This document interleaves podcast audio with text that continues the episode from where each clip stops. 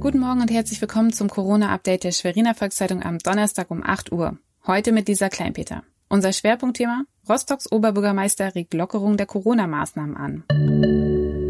Doch zuerst unsere regionalen Nachrichten im Überblick. Im Nahverkehr kehrt ab Montag vereinzelt wieder Normalität ein.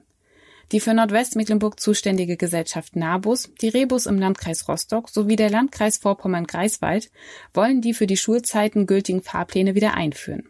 Die Rostocker Straßenbahn wird dagegen weiter nach dem derzeitig gültigen erweiterten Samstagsfahrplan unterwegs sein.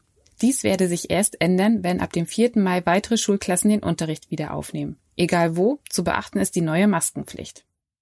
Allein im April zählte die Schweriner Polizei bisher 129 Einsätze aufgrund der Anti-Corona-Verordnung.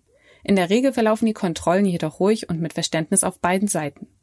Von den 129 Einsätzen gab es insgesamt nur sechs Anzeigen wegen Verstoßes gegen die Anti-Corona-Verordnung.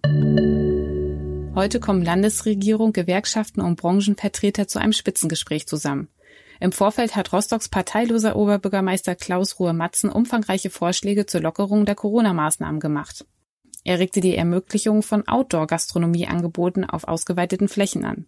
Dafür würde die Stadt kommunalen Grund kostenlos zur Verfügung stellen. Außerdem müsse die Nutzung von Zweitwohnungen und Dauercampingplätzen wieder möglich sein. Das gleiche gelte für die Vermietung von Ferienwohnungen, wenn die Möglichkeit einer Selbstversorgung mit Speisen und Getränken besteht. Die Bäderregelung könne laut Matzen ausgeweitet werden, um klein- und mittelständischen Betrieben eine Perspektive zu geben. Matzen forderte außerdem die teilweise Öffnung von Spielplätzen. Der Bewegungsdrang der Kinder sei kaum zu bremsen.